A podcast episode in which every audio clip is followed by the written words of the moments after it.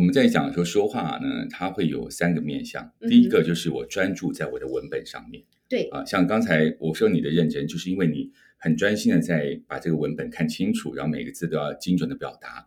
那第二个念头呢，是在于自己的表现上面。对，啊，就是说，也许我的呼吸，我我多一点气息是。啊，或者说我的表情多一些，它可能就会有一个叫个人的性格就出现了。OK，嗯，那第三个面向就是说，假设我们哎镜头在那边，我得讲到镜头的对面去，那我们的声音就会再送远一点，也就是说声音的距离感就会送出去。所以声音是三个面向。Hello，欢迎收听台版米兰达的《只感可废》，我是主持人 Shannon，用一杯咖啡的时间来聊聊职场和人生。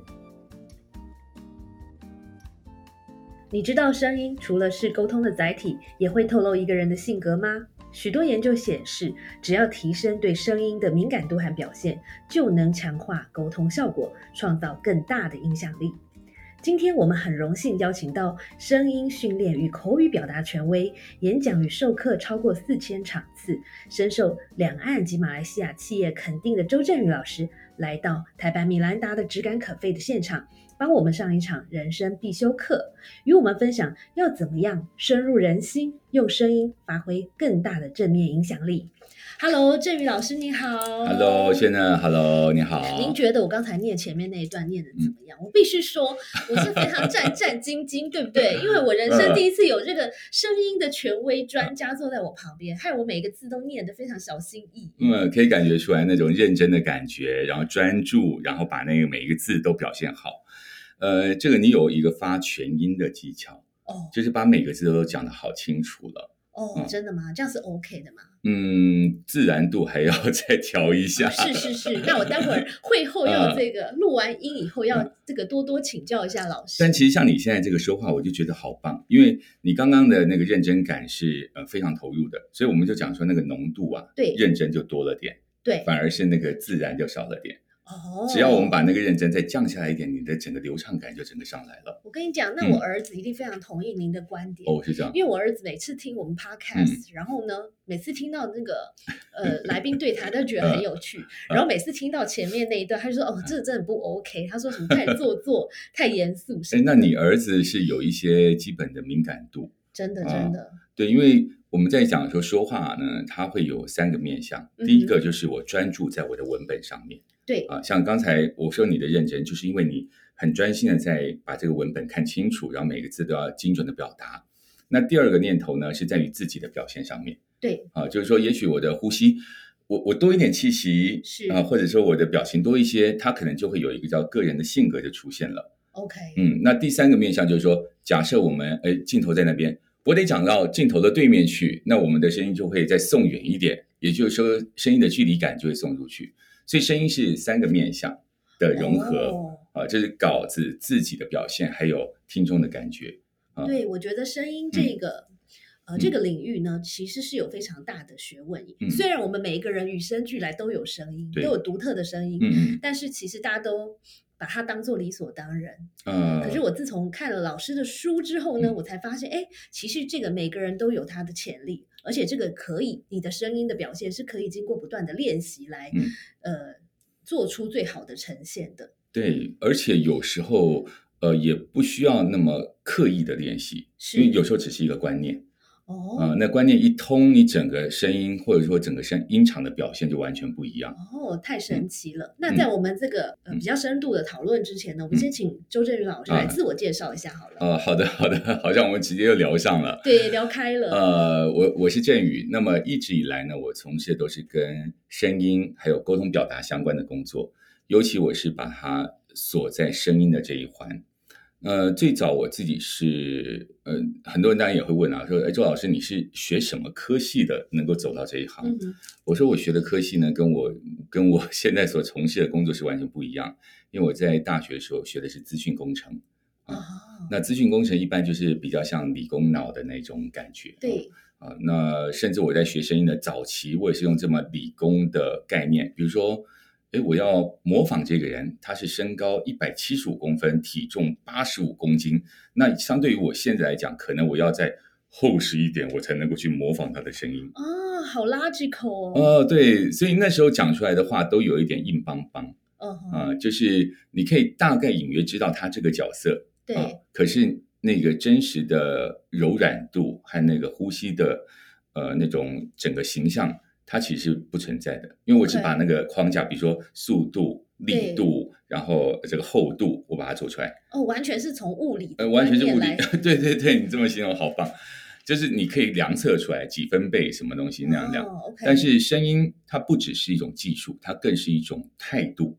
对，嗯，所以后面那个态度就是说，如果我们能够再多揣摩一些，比如说像呃情人的柔甜媚那种态度，或者是揣摩枭雄的躁，或是霸，还有那个沉稳的感觉，嗯呃，他整个表现的感觉就会完全不同。因为刚才在讲的，比如说柔甜美，它其实就是我们在讲话声音上面，我们就要改变人设，声音就会改变。哦，所以就是嗯先、你要先在心里面先自我嗯的改变一下你的 mindset，对不对？对比如说改变一下我现在要扮演什么样的角色。呃，是，这可能是，比如说你回家跟老公讲话的时候，和在公司跟老板或下属讲话，就绝对会有一角色些就不同要思考。哎，这真的是一个很好的提醒，因为我们嗯经常也都忘了转换。我就曾经碰过一个呃呃保险公司的一个经理人啊，嗯他算是处经理了，然后所以她来的时候，她是比较带有英雄气的女生嗯，啊，然后她就来，然后她吸一口气非常饱哦，然后她声音到了喉咙还会往外推一下，然后她跟我就这么近的距离，赵老师你好，啊，那个气势很，强，好像是在开什么大会一样的感觉。对，他说，呃，赵老师很荣幸来上你的课哦。那基本上我在公司是带团队的，那公司的教育训练呢，还有这业绩督导呢，哦，我都没有问题。那有时候我要跟他们盯业绩啊，所以我要这个带动很大的能量给他们啊。我说，那您来的是您来的这个需求是？问题是我跟我女儿好像没办法沟通哎，啊，我我说好，完全可以理解为什么，对对 完全可以理解。我说，那如果是这样的话，我们先来体会一下，因为你在英公司里面带的是英雄，对，啊，你就是一个勇往直前，这个登高一呼，往着目标啊，这个左边让开，右边让开，全速前进。对，但是如果说呃，你跟你的女儿，你的女儿不是你的部属啊，对，啊，她是你的家人，她是你的亲人，所以她需要是照顾者啊，或者是呃这个暂时性的一个陪伴者啊，来跟她做对话。所以也许她的要求或者说她的渴求，好、和你所呈现出来的那个形象是完全不一样的。啊，嗯那那这边也许我们就要来调一下。那我说你可不可以用一个照顾者的方式，然后去邀请你女儿来谈谈心事啊？于是他又吸了一口气，来，女儿来，妈咪跟你说说话。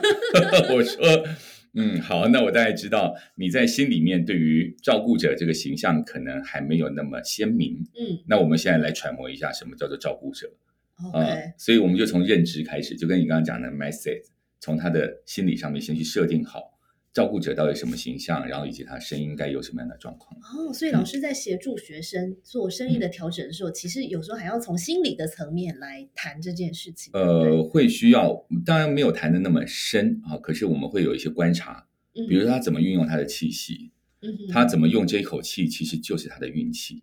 啊哦，OK，所以老师您从事嗯这个声音方面的工作嗯有几年了？如果从学习开始，我至少有二十五年往三十年迈进。OK，所以在这二三十年里嗯面，根据您的观察，您觉得台湾人普遍对于声音的运用有什么样的特色？有什么样的优点或是缺点？呃，特色是说，当然我们讲比较软、比较柔啊，但这个你说是优点呢，是软或柔；对，说缺点叫懒，嗯哼，嘴巴懒呐、嘴嘴巴就很懒啊，然后讲话就是，然后喉部到了喉咙后面还有哑音，就很多很多年轻的孩子，有，我跟你讲，嗯我刚刚进录音室之前，我才想到一件事要问老师，就是、嗯您刚刚说那个声音的特色，我觉得嗯跟年纪嗯，或年代有不同。有些有些差别，对，然后、呃，你比如说您刚才讲到的软，嗯，或是比较甜，或是比较嗯呃比腻较吧腻，对对甜腻，这个是比较年轻世代的一个特色。嗯比如说，我有朋友从一些国外的嗯朋友，可能他们中文也没有那么好，啊可他们经常跟我反映一件事，就是他们到嗯餐厅去点餐的时候，其实他们听不懂服务生在讲什么。啊对，对，因为第一个是可能不管是男生女生，可能声音都非常有点嗯穿透像性不够。撒娇的感觉。嗯，第二就是说，刚刚老师讲到的，没有把嘴巴打开，所以那个咬字其嗯实没有清楚的讲出他想要讲的东西。嗯，我们讲话，第一个是内容，内内容要传递清楚，所以这个是讲话里面声音的运用的第一个层次，叫做把话给说清楚。对把话说清楚，我们以前想的就是正音嘛，对，啊，那正音其实你的嘴巴就不能懒哦，部位方法都得到定位嗯哼，啊，比如说啊，你好，欢迎光临，欢迎光临，这个让我觉得你好像 你好像也厌倦你的工作。对。啊，对，你可以参考看看啊、那这一个如果那样，全部都含在嘴巴里面，他没有真的想要把话讲给别人听懂，对所以这个是我们说话第一个层次，就是说，呃，我们能不能为听的人着想？嗯就是我们把我们该送的讯息清楚的传递给他，然后让他呃降低他的理解精力的耗损，嗯那这样我们就可以有更好的连线。网络上有个迷音哦，叫那个要不要吃哈密瓜啊？这个是我女儿传给我的，我听了真的太好笑了。她的故事说，哥哥在厕所里面，然后弟弟在外面敲门，故意戏弄他哥哥，嗯，然后弟弟呢手上拿了一个哈密瓜，嗯，啊，然后就敲门就说：“哥哥，哦，前面很清楚啊，哥，你要不要吃哈密瓜？” 然后他哥就笑屁啦，你讲啥啦？哥啊，你要不要吃那个？哈密瓜？他就前面很有穿透性，后面就突然间消掉，对，然后他哥哥就很生气，你笨手一大堆公生意了？啊，就你要不要吃那个？哈密瓜？我就真的那八分钟我就把它看完了。哦，就因为只要讲到那个不清楚的地方，他哥哥就开始很暴躁。你有没有要讲给我听啊？对，嗯，因为他那种声语气当中呢，传递的是一种我不想跟你讲话，不屑啊，是那种感觉。是是是，所以声音不讲清楚呢，常常会让人家让听的人会感觉有种烦躁感。但是我们又不能说他不对，我们可能会解读他可能是没自信吧。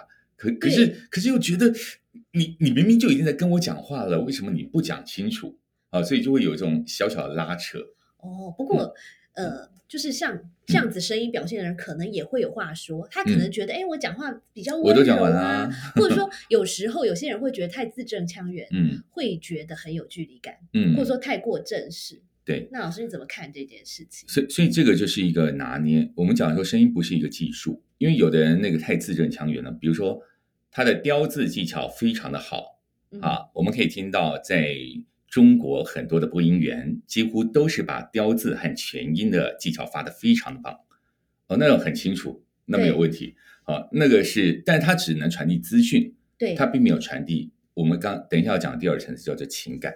对，声音第一个就是你把雕字这个呃全音有三个技巧，雕雕字字雕是雕刻的一个一个嘴呃一个口部再一个雕，哦。像狗叼骨头那种感觉，哦，雕雕字哦，这是一个专业术语哎，啊、是专业术语，像呃早一辈的李四端李老师对，啊、还有那个盛竹盛老师。啊，他们的雕字都特别好，还有在大概呃在民国三十八年过后的那些主播们。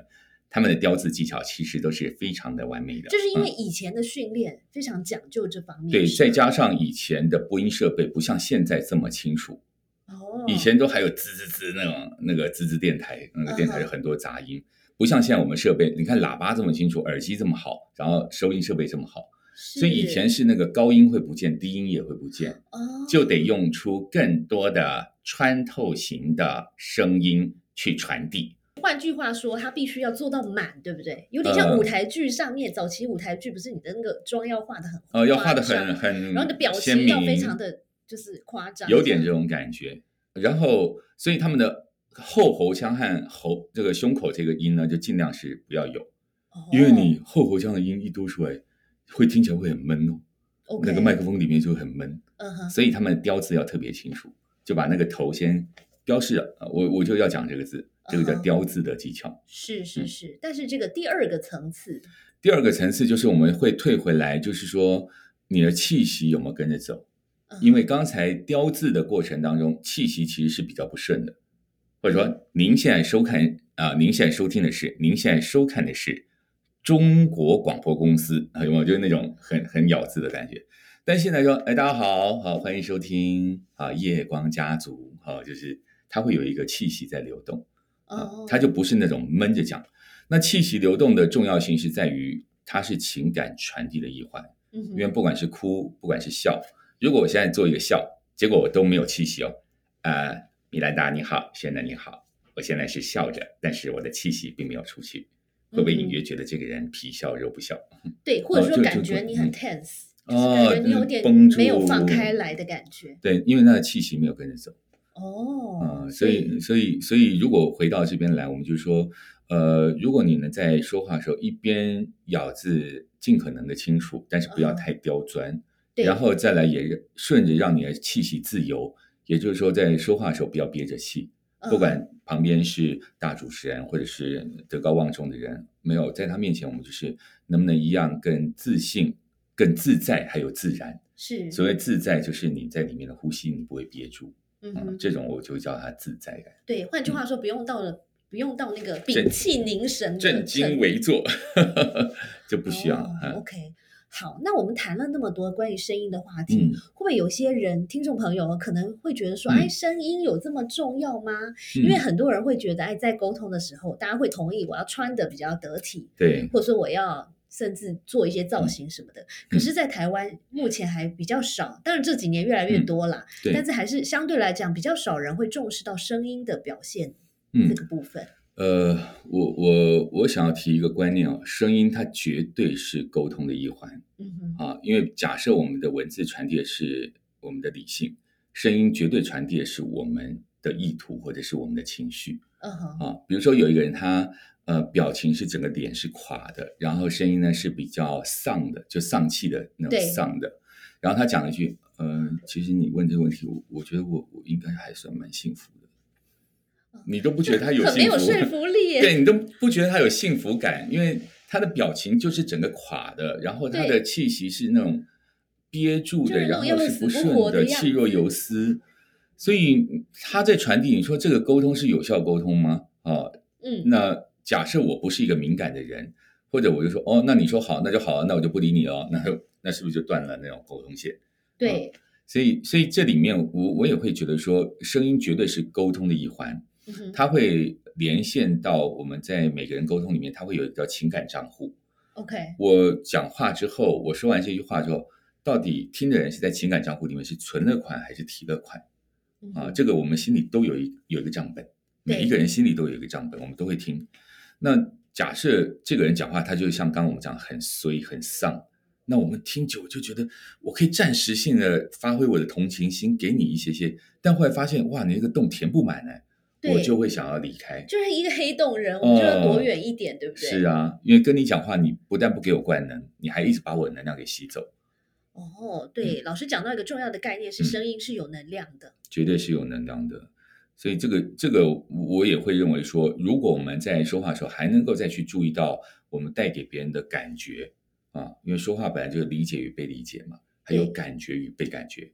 但是以往我们都忽略掉了感觉这一块，对，嗯，那感觉就好多了。从形象层次，第一个嗯。声音的好感度，嗯哼，比如说我们讲话，呃，像先生先生先生，你的讲话声音是呃中偏高音，所以你在说话的时候都会有一个邀请感，会邀请别人啊，呃然后继续再来，所以呢就会有一种好奇，然后是一种邀请的感觉，嗯。哼，所以这给人家好感是非常强的。对，那再来，有些人讲话是比较中偏低，我如果没有调整，我的原生家庭的声音是非常低的。哦，我我我现在是有切频道，呃，这个是我原生家庭的声音，其实啊差好多哦非常低。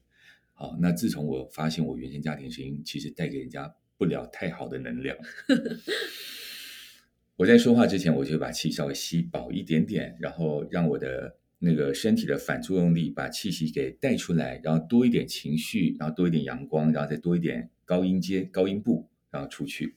嗯。哦，嗯，真的是挺奇妙的。然后你刚刚讲到嗯。我的声音不是比较高吗？嗯。就是想到我之前在国外工作的时候，嗯。其实我反而会故意，呃，在比如说跟一些、讲一些，比如谈判，嗯，或者说在讲一些比较啊。严肃的事情的时候，反而我同事就跟我说：“你的声音真的是不 OK。”他说：“因为嗯。你太像小孩子了，啊，或者说太没有权威感，嗯。所以我有一阵子我声音都很低，嗯。然后我反而会就是故意压低我的声音。啊，对，但是现在有点忘了，因为回到台湾之后，我觉得台湾 整个环境又比较轻松一点，对，好像不太需要去做这个声音的转换。嗯，如果在台湾这样讲话，反而会让人家觉得你这个人是不是很做作或是什么的？对，反反而会有那种感觉。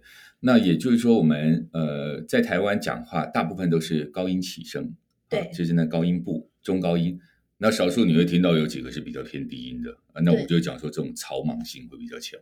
对，比较 local，比较在地啊。对，很多政治人物需要这样，因为哦，因为这样可以拉近距离，它可以拉近距离啊啊。哦，因为这个叫 key a 哈贝哈，用台语和英语解 key 就是音阶嘛。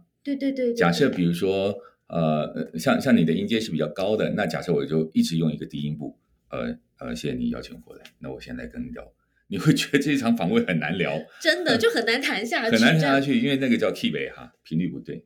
哦，所以老师在碰到不同的人的时候，你也会去调整一下你的音阶，是不是？对，但是不会完全配合他，我还是走我自己舒服的路线。呃，自己舒服，别人也能够接受，它就是一个最好的区间。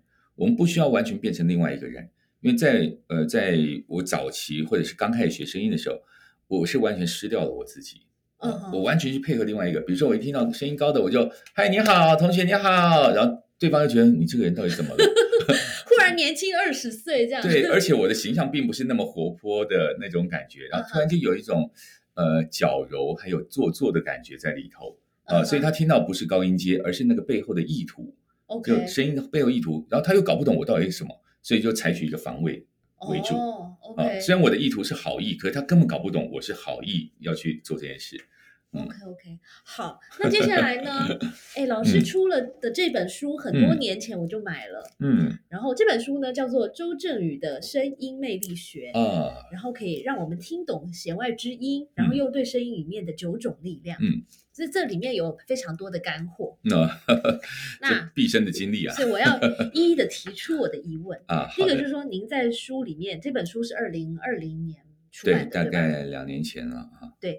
里面呢有提到声音有快慢冷热强弱刚柔这几种特质，嗯，那从中间呢可以找出沟通对象的这个线索，嗯，那是否可以请老师来示范一下呢？比如说老师，你跟我聊到现在，嗯，你对我的声音有什么样的评论，或者说你可以做出我这个人怎么样的诊断？啊，好紧张，有种算命的感觉 啊。OK，呃，如果说以这个。它当然是表象，比如说快和慢是我们最容易听出来的。对。那以我们两个来讲，我们两个速度感是差不多的。是。好，大概都是一秒钟在四点五到五个字左右。OK。啊，可能可以快，可以慢。那再来，你的停顿在快慢里面，你的停顿也是很好的。啊，该停的时候是停的很稳，然后该发问前呢也不急躁，就是还会再含一下，含一下就是稍微酝酿一下，然后，再发问。啊，那这个感觉都是让人家很舒服的一个空间和时间，是，所以这个是在节奏上面，嗯哼，有的人是完全不断句的，他啪啪啪啪一直讲一直讲，然后然后问问题也是嗯哼嗯哼嗯哼，然后我想要再问一个，就变成说，所以就是让他让你觉得他根本就没有认真的听你讲，对不对？甚至他在停顿的时候他也没有接收，然后他就等你讲完就下一个问题就冲出来，所以这就是快和慢，我们听那个叫节奏上面有一些不一样，是。然后为什么会有这些呢？其实说话是呼吸、发声、共鸣、咬字。对啊，你的呼吸是怎么样的呼吸？比如说快的人，他可能是有一种憋气感。所以呢，然后呢，再来呢？啊，就那个气要先憋着。到了什么新闻现场啊？对，保洁你怎么说？他会先憋着气，然后一股脑就在那一瞬间把声音全部都推出去。嗯啊，所以他的呼吸是这样。然后发声呢，到了喉咙这里，它还有一个肌肉，你是往外再推一下，嗯啊，还是往里面再吞一下？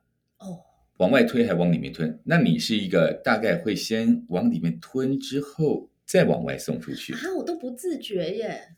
嗯，会，所以会呃，因此你在第一时间你不会给人家有一种叫做急躁，没有那个躁，因为你只要有往里面吞，这就是软的概念。OK，就以退为进，好，先好像打太极嘛，我先把力量先收回来，然后再出去，啊，就不会那么咄咄逼人，啊，所以这个就是一个在速度感上面我们可以看到，是。从呼吸，从你肌肉的运用，然后到发声，啊，还有一个共鸣，共鸣大概你会偏口腔和鼻腔的前端比较清楚，OK，我这个是因为我没有受过训练有关的，呃，倒也不是，因为声音跟的是家教。哦，就是家庭的环境，还有你的成长的环境，哦，声音跟的是这一块。那最长、最普遍的共鸣是嗯在一般人来说，绝大部分都会喉腔、口腔一定有，嗯哼，只是还会再多偏一点口鼻腔，还是偏一点后后喉腔啊，就大概是这种感哦所以。这可能跟家人的这个发音的习惯有关系，也是有相关。如果家里都是那种呃新闻啊媒体工作者，他可能小朋友从小讲话就咬字发音就比较清楚一些对啊，就是那个咬字发音，他们会特别注重。，OK，那我我们家庭是公务人员家庭，所以我们是比较往内练的。哦那反而我的往外送是后来练出来的。OK OK，嗯，了解。诶，所以从声音真的可以诊断出好多的事情。嗯，它很细微，因为只是以前没有办法被记录，以前没有录音设备，没有这些电脑软体，所以声音很难被记录下来。就算被记录呢，也是影像为主，那声音很少被提炼出来。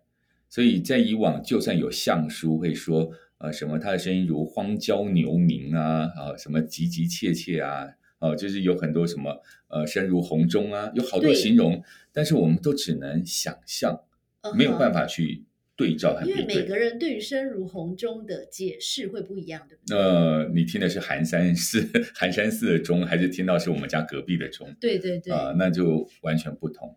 所以也是因为现在有呃这个录音啊这些设备软体，开始让我们对声音有更多更多的呃记录，然后我们才能够去把以前的东西把它比对出来。嗯嗯所以谢谢老师刚才对我的嗯分析。所以如果是不是像我这样的人，嗯如果有一天我要谈判或是制造一个压力的情境嗯的话，我就不能 你说往里面退，对不对？对我我想想看，呃，你的谈判会有你的个人的特质啊、当然你在制造压力上面是比较弱的对，啊、所以就是没气场。你肯定是要扮演白脸的那一块，嗯哼呃，黑脸让人家。所以我多我要多跟一些比较凶的人交朋友，这样才可以跟他一搭一唱。对，人人要有三种朋友嘛，其中一个就是江湖的朋友一定要有，对对对对就是他会帮你处理一些狗狗屁叨叨的事情啊，是是是，啊，我觉得这个倒是挺好的，嗯对，这个还蛮好玩的。嗯所以我们特别谢谢老师写了这本书，因为就像您刚刚讲的，在这本书之前我都没有，还是说我可能没有读过，嗯，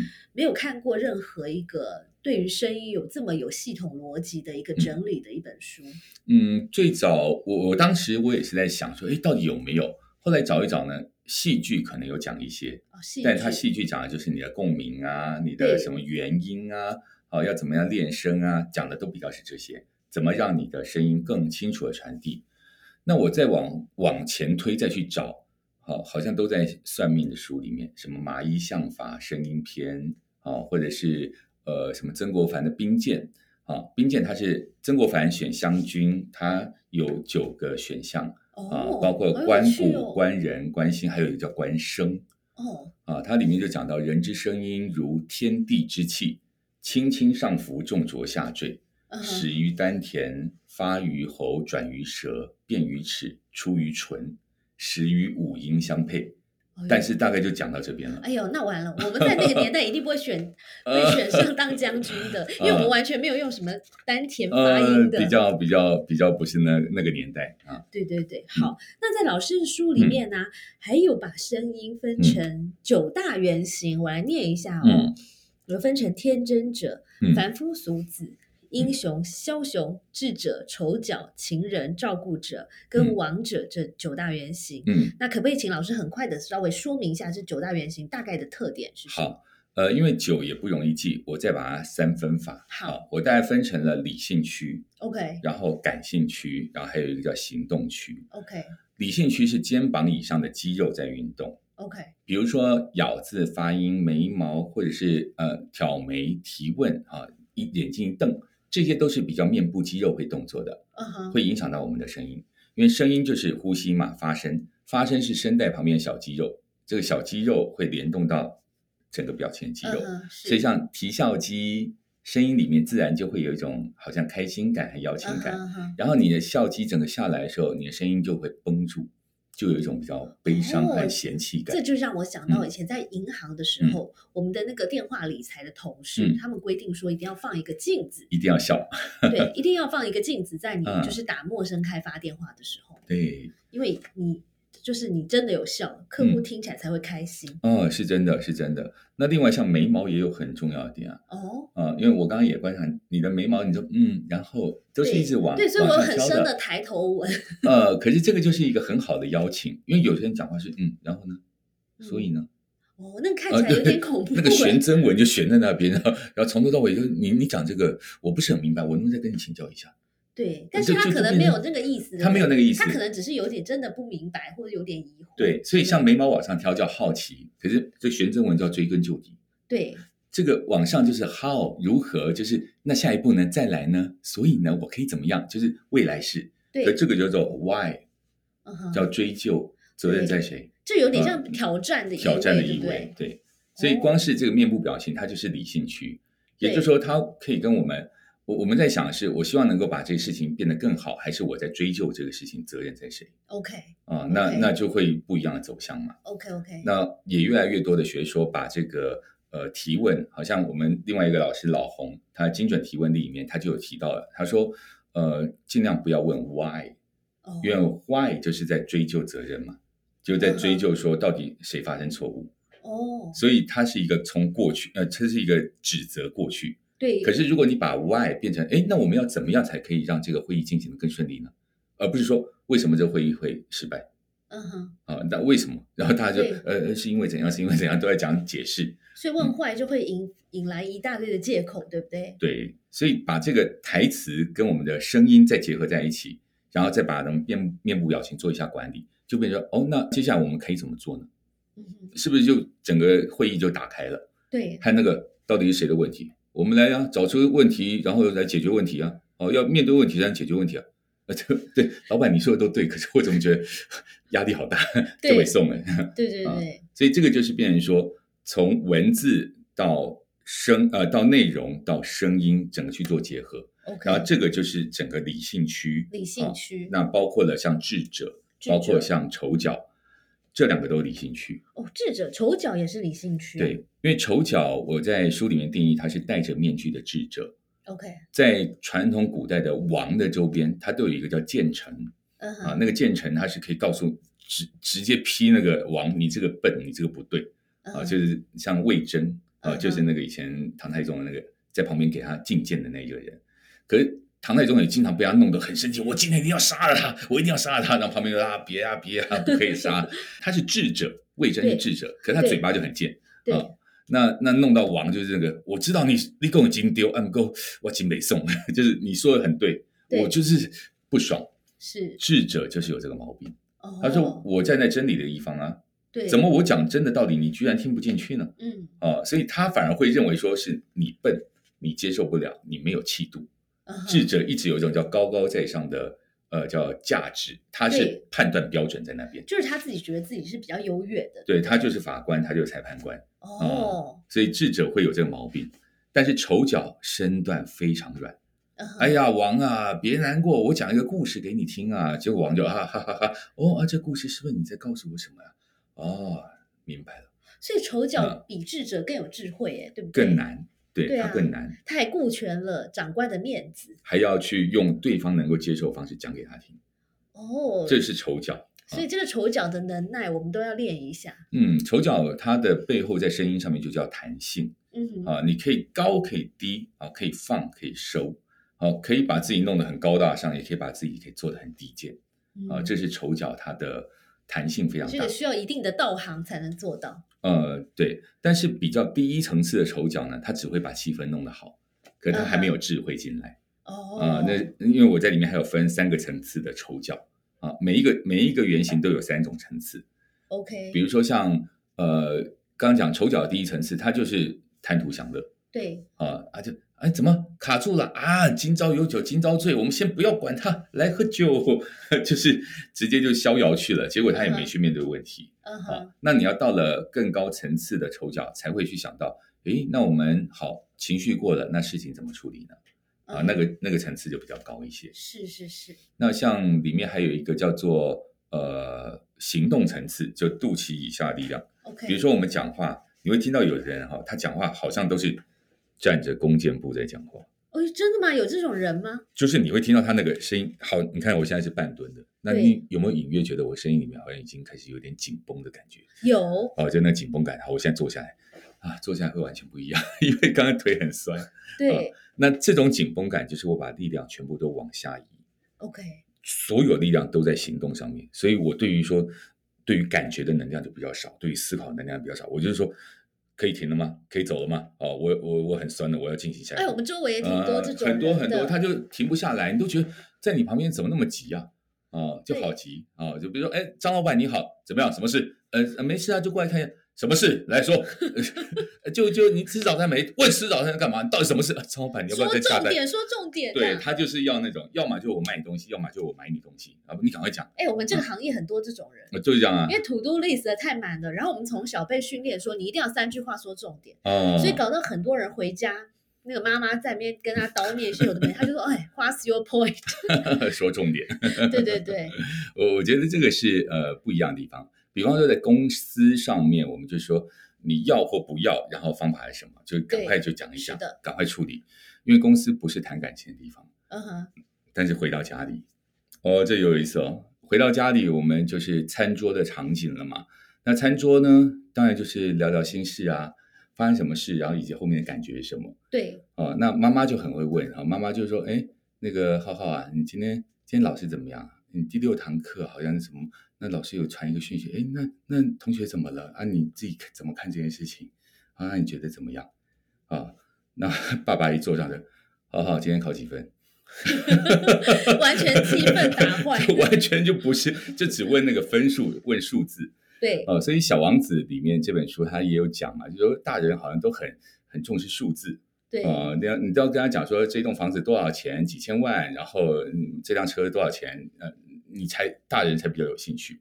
可是真正呃里面有一句话我也很喜欢，就是说真正重要的事都是看不到的，嗯，嗯，就真正重要的事其实都是一种感觉。那声音其实它更重要是传递感受，除了刚刚我们讲说咬字发音清楚之外，它要传递的就是情感。嗯哼，那也因此，在传递情感的时候，说话真的不能太快，太快了，单字音太短。然后像刚刚那个行动派的，哦，要么英雄，要么枭雄，这两个他完全就做事情的，谁哦挡在我前面，我就摧毁谁，然后目标在哪，我就去追寻。哦，那英雄跟枭雄有什么不同？英雄的概念是说，他的目标方向是比较完整的，嗯好、或者是比较明确，这是英雄啊，英雄。那枭雄他也有目标方向，但是他更多的是破坏。啊哦，英雄他前面有有障碍了，他会先协调一下，可能会绕道，但是目标不变。对，可枭雄谁挡在我前面，我就破坏他。哦，哦，所以这个是它最大的一个差别。那当然，在我们里面讲呢，枭雄叫做呃破坏的力量。嗯哼，那破坏力量，它在我们的应用叫做突破舒适圈，或者说要设立一个比较高的目标，哇，前面好多障碍，哇，奋力一搏，那个奋发突破啊，都是所谓的枭雄的力量。所以光是有英雄的力量还不足够，因为英雄只有说叫趋吉嘛，啊，对，就是说诶我这个很好啊，这个这个胡萝卜在前面，可是枭雄的棒子，我要让你脱离现在。哦嗯，，就有的有时候会觉得说啊，我知道目标很大很好，我知道将来很好，可是我现在在这边很舒服对，啊，他就不想出来。是，可这时候枭雄力量一介入，他就会跳脱舒适圈。就有一种破坏在建设的感觉。啊、是，所以他比较细腻的力量会在这里。好，那听到这边，我有一个问题，就是、嗯假设我们今天是想要去嗯跟对方做一些沟通的，嗯嗯对不对？但是你的对象刚好是一个英雄或者枭雄，就是这种行动派的人物，所以他根本就不想要听你讲，他不要，因为我们的沟通通常会有起承转合嘛，是对不对？可是他可能就说，哎，你有什么重点，赶快讲一讲。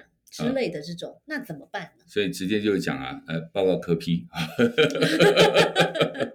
这件事情可以做，而且做下去之后，只要花两呃两个星期的时间，他会得到收益有什么？哦然后他说怎么可能？来，你说，呃，你就有时间解释了。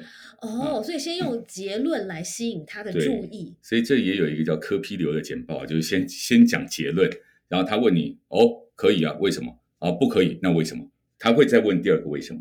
哦，呃，如果你先讲，呃，帮我帮我科批，我们这个我们经过这么多团队的努力和研究，我们终于在两个星期前，我们有一个契机转折，讲重点。因为你前面讲那些，他根本就听不下去。他听不下去，他就是要最后的数字嘛，这个结论。所以如果说我们这样来看的话，到底他是要数字的，还是要感觉的？对绝大部分的公司都是要数字。OK，嗯，所以我们就要改变我们说话的顺序，对不对？对先把重点或是结论讲出来，呃，然后先。勾起他的兴趣之后，嗯再去讲中间细节和方法和对过程。网络上也有一段话，我觉得也很棒，就是说先讲对方听得进的话，嗯，再讲对方应该听的话，然后第三步才去讲自己应该说的，比如说我要给他一些建议啊，啊或者可能呃选项啊，选 A 会怎样，选 B 会怎样，最后才讲自己想讲的。其实我认为这根本不该做。对，嗯哎、所以跟这个长官或是跟科批嗯这样的人的沟通的顺序，可能到家里的时候就要整个颠覆、哎。我在啊，想，对对比如说你跟你的女朋友，嗯其实常常听到男女朋友或夫妻吵架，都是因为男生很急于给方法。对，一回家我跟你讲，我就是被同事欺负，我们老板对我不好，我是不是早就告诉过你，这公司不能待？对，哎，你怎么还待？这样真的很欠揍哎、欸就气死了。哎，这个现象我们当然讲起来都很好笑，可是它天天发生在每个家庭。真的啊，哇，我都觉得说，这个 人到底什么时候才会进步？对呃虽然好多沟通节目、好多的我们的对话节目、职场节目，我们都在讲这件事情，但是并没有放在自己的心上。是嗯，所以换句话说，刚刚老师讲一句话很对，就是说你要从对方听得下的话开始，嗯对不对？所以如果是你的女朋友跟你抱怨这件事，你应该是她想要听到，就是你跟她同仇敌忾嘛，。对哇，我帮你打他一顿，啊也不用啦，对，就是要先呼应他，先支持他。哦，OK，有道理哦。嗯好，那第三种类型是什么呢？第三种就是我们呃刚刚讲一个叫理性的类型嘛，第二第二个叫行动的类型，对，第三个叫感性的类型。就像刚刚我们已经隐约开个门，就他需要的是你的安慰，需要你的是照顾。嗯所以在感性类型有两个人，一个叫做呃照顾者，一个叫做情人。哦照顾者跟情人，对，那照顾者是比较愿意给予的，对啊他就是说，呃，他会照顾你的呃这个食衣住行啊，会照顾你的问题解决啊，还会照顾你的心情啊，这是照顾者。嗯哼，所以照顾者呢，他的天生的质感就是说，我我以照顾别人为我的天职，为我的天命。嗯哼，啊，所以他就会很希望别人接受他的照顾，对，所以照顾者他很容易黑化，因为这里面我们有讲到，所有都有正向的特质，也有对会黑化的特质。对，照顾者的黑化就是控制，他的控制感太强。哦就像妈妈一样，对不对？嗯，对，就是如果那个妈妈升华成为那种叫这个有一种有一种冷叫你妈觉得你冷那种那种控制感。对，这个笑话就是 全部小朋友都已经把外套脱掉了，结果就有一个小朋友穿着大外套过去，啊，他啊这么热为什么还穿？啊，有一种冷叫你妈觉得你冷，我妈就叫我要穿，我说不冷，所以那种就变成控制了。那个那个时候的控制，呃，那个时候的照顾者，他在意的不是对方的成长或对方的呃这个安全，而是在意他的照顾心有没有被满足。哦哦这个是很容易黑化或者走偏的。对，那如果在这种状况底下，这样型的照顾者很容易照顾出一堆妈宝，嗯，就是什么都不会，然后都是妈妈来帮他顾。对啊，因为孩子可能会觉得，反正我也不，你也不听我的嘛，对不对？对啊，你那讲的也没用啊，而且我做错，你也会帮我擦屁股啊，所以就哦变成说养出了一堆很软烂的小孩。是我们这个我们要引以为戒。然后讲话就会好啊，可以啊，随便啊，都行啊，就那个嘴巴就软软的，嗯哼哼，嗯哎呀，那完了，现在很多小孩子讲话真的这样，老师有注意到吗？都有注意到啊。所以，所以我跟我女儿也讲说，你如果说要交男朋友，呃，口齿至少不能太含糊，对啊，嗯不然怎么入得了老师的眼呢？呃，所以，所以这个里面就有好多的生活的观察啊，包括像九大原型里面，基本分成理性力量、感性力量，还有行动的力量。那这三种力量呢，都很低的话，我们叫天真者，哦，因为刚出生，想也不会想，情绪也不会表达，一张白纸的比较意思。对啊，那他就是刚出生只会哭，只会吃，呃，那什么都不会。那可是他贡献什么？他贡献他的可爱。所以天真者在讲话就是真的吗？是哦，这样子哦，哈，呃我现在学的不像，因为已经社会化了。可是真的有一些小朋友，他讲话哇就好可爱，你就觉得那种奶音就音听起来还蛮疗愈。很疗愈。但是这个奶音大概你到了三岁、四岁还可以啊，七八岁以后还是这种奶音，十七八岁还这种奶音。那你变幼稚了好吗？对呀、所以所以反正我问过好多，就是那种只要讲话那种奶奶的，哦，很多女生都觉得我我受不了，我受不了。女生听女生哦，男生听那个奶的，他可能还会觉得，嗯，我这个我可以照顾他啊。现在很多男生讲话也是这样啊，也会对，对，你这个观察好现在一个流行的时尚，哎，嗯，就像我们讲话不够奶，可能都已经你知道不受欢迎。所以当然这个是各有各有各的啊，各有各的。就如果说他能够激起对方的照顾心，对，或者说他觉得说，嗯，我在照顾你的过程当中，我有成就感，对，所以这也是一种生存策略啊。是，就有的人就是一辈子贡献他的可爱，但他从来没有用。一点用都没有，人就是我可爱吗？我有用吗？啊，像那种一辈子把自己弄得很可爱，可他从来不从有用这个方面去着手，很容易就变成小三，很容易就变成那种呃靠靠美色去赚赚人家赚取他自己的那个赚人家的同情，赚取他自己的生活，是是是这样子。但是有的又把自己弄得太有用了，一点都不可爱。嗯，就是呃，这也是讲另外一个故事，就我我我们教室旁边有一个婚友社哈。那时候他是一个呃凤姐在主持，然后是一个大哥哥大姐姐的婚友社，大哥哥大姐姐就是五十岁以后失婚或者鳏寡孤独啊，就大概是这样子。那他们就大哥哥大姐姐来，那去了那些呃去那边之后呢，好，然后凤姐就说，嗯，其实你们应该要化一下妆，尤其对那些大姐姐讲。对。那大姐姐就很强硬，因为她女强人嘛，赚到了钱嘛，呼风唤雨嘛，对啊，感情不顺嘛，就大概是这样子。大家也知道前面几个为什么会造成感情不顺，然后凤姐跟她讲说：“你就化个妆。”她说：“我不要，我不要那个人，因为我的美貌跟我在一起。我希望他能够看到我最真实的样子。”我说：“天哪！”然后凤姐就在旁边感叹：“啊，问题是你本身就不可爱嘛，你要人家怎么爱得下去？你没有把自己可爱的因素给展现出来，那怎么会得到？”人家爱你。换句话说，你要先吸引别人愿意了解你，对不对？嗯，是啊，至少那个吸引总要有嘛。对对对。所以这里面我们又讲到，这又是一个改变观念，你的态度就会改变，态度改变，你的呼吸就会改变，是你的气质就会变，是这个叫做人设的重新设定。OK OK，嗯，哎，所以像刚才那个你说有太厉害，那个算是王者吗？呃，如果是整个能量都被。堆叠上来，刚刚我们讲说能呃三种能量，理性、感性和那个行动都很低，叫天真者。对，他如果都到了六十分，他可以独立了，那个叫凡夫俗子。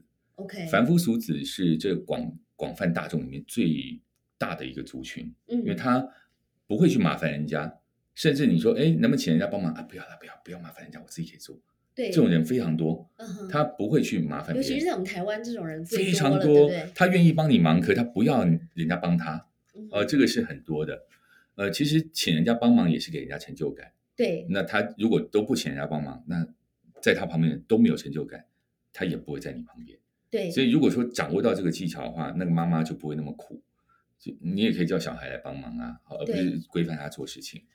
所以像这个就是凡夫俗子，然后凡夫俗子再往上一层，就是你踏上了啊，凡夫俗子往上，你可以修炼理性的能量，比如说智者和丑角。可以修炼行动的能量变得更强，比如说英雄或枭雄，可以再往上修炼就是感性的能量，比如说照顾者和情人，这个都可以再往上修炼了。然后等到往上修炼，再到另外一个层次，它是某一个阶段的王。OK，所以王并不是一个终极目标。我我认为每一个阶段我们都是一个自己的王。嗯，比如说现在哈。确认你就是你在你自己的领域的呃这个节目里面的王，因为你有做到一个层次。除非我们还要再往上，比如说我再再多加一点什么，再加上摄影机，再加上画面感，那可能又是另外一个层次的再往外延伸。是，但是在我们这个层次，我们就是这个王。那我我可能在我的声音领域呢，暂时做到这个阶段，我已经到了呃我的领域里面的暂时性的王。可是如果说我要把它变成 p a r k e s 因为我自己还没做节目，对，哇，那我就是那个 p a r k e s 里面天真者了。所以我就要开始又去走一趟英雄之旅，再再去往上走。嗯啊，那那也许我要做做变成说访谈节目，哇，那又是另外一个怎么访谈？那我要再去学提问力，所以要做一个智者的修炼。是，所以等于说每一个人每一个凡夫俗子，其实都是当下的王。对啊，那这个也就是说不要妄自菲薄。有的人会被我一讲到说，哎，你的声音很凡夫俗子，他的脸就一垮啊，凡夫俗子。我我所以，我都要重新再去解释，因为都是在成长，都在堆堆叠，它不是一个好像我们在讲说什么分数到几分就是及格，都不是这样子。OK，那有没有可能一个人他的声音里面有同时存在不同的原型呢？嗯，会有一个基本的主型，其他我叫做外挂。哦啊，外挂就说他本来是声音长这样，嗯但是因为某些特别的场合，他嗯可以做一些调整的意思，是不是？嗯，刚好我昨天有一个节目，呃，是做了一个叫做呃，昨天有一个课程，我做的是呃好女人的这个第一堂声音课。嗯哼，啊那里面呢，我就大概找了九种原型，就九个声音对，啊，那都是找明星。嗯哼，那明星我之所以会找他们，是因为明星的本然特质就是情人，因为他们需要粉丝喜欢他，对，需要有更多的支持群众，所以明星的声音本身就有一种柔、甜和媚嗯啊，，就多多少少而已。对，那里面呢，彭于晏他外挂英雄嗯哼，啊，因为他的柔甜媚之余呢，他有那种我每拍一出戏，我就是要去学习啊，像破风我就要学骑骑脚踏车，打拳击我要练拳击啊，做体操就有种行动力的。哦，就行动力，所以他的声音里面就会有一个比一般快。但是如果说你真的要拿他跟真正的枭雄来比，或者真正的英雄来比，那个气势还差很多。OK，啊、可是他就是在情人里面就有外挂英雄的特质，那 里面情人里面外挂凡夫俗子特质的人啊，你要不要猜是谁？我找了半天不好找我，这好难想哦，谁？金城武。真的吗？他非常凡夫俗子哎，我真的拿了一段他的专访，结果他居然讲，那时候我就是呃，其实我也不知道为什么会当明星，就在这时间刚好可能金城武这个名字进来，我就去支持他了。哇，他就很凡夫俗子，你老师你这样讲讲，我觉得有道理，嗯因为我们一般是对他颜值比较有印象，对可对他声音，我觉得记忆点，你忽然问我他声音长什么样，我想不出来。还真是没有，还真是没有。对，所以，所以这个是我找了半天，突然发现，哇，这个真的是我们很好的一个范例和教材啊！他就是那种呃，把自己过得很好，因为你看他也没绯闻，然后也没有积极的参加公关活动，什么都没，对，呃，他就是很自在的做他自己。然后拍片好，我就去拍片，我认真拍片。呃，下戏了，好，那我回家多就。很活在自己世界里。呃，非常凡夫俗子的一个角色，所以他是情人，因为他本身就外挂情，呃，本身就有情人的力量，然后他活出了一个凡夫俗子的特质。OK，所以我们接受声音训练的目的，嗯其实并不是要把你自己变成一个完全不同的原你型，真的讲到重点，而是在你原本的原型上面再活出最好版本的自己，这样。嗯，是一个找到一个自己自在舒服。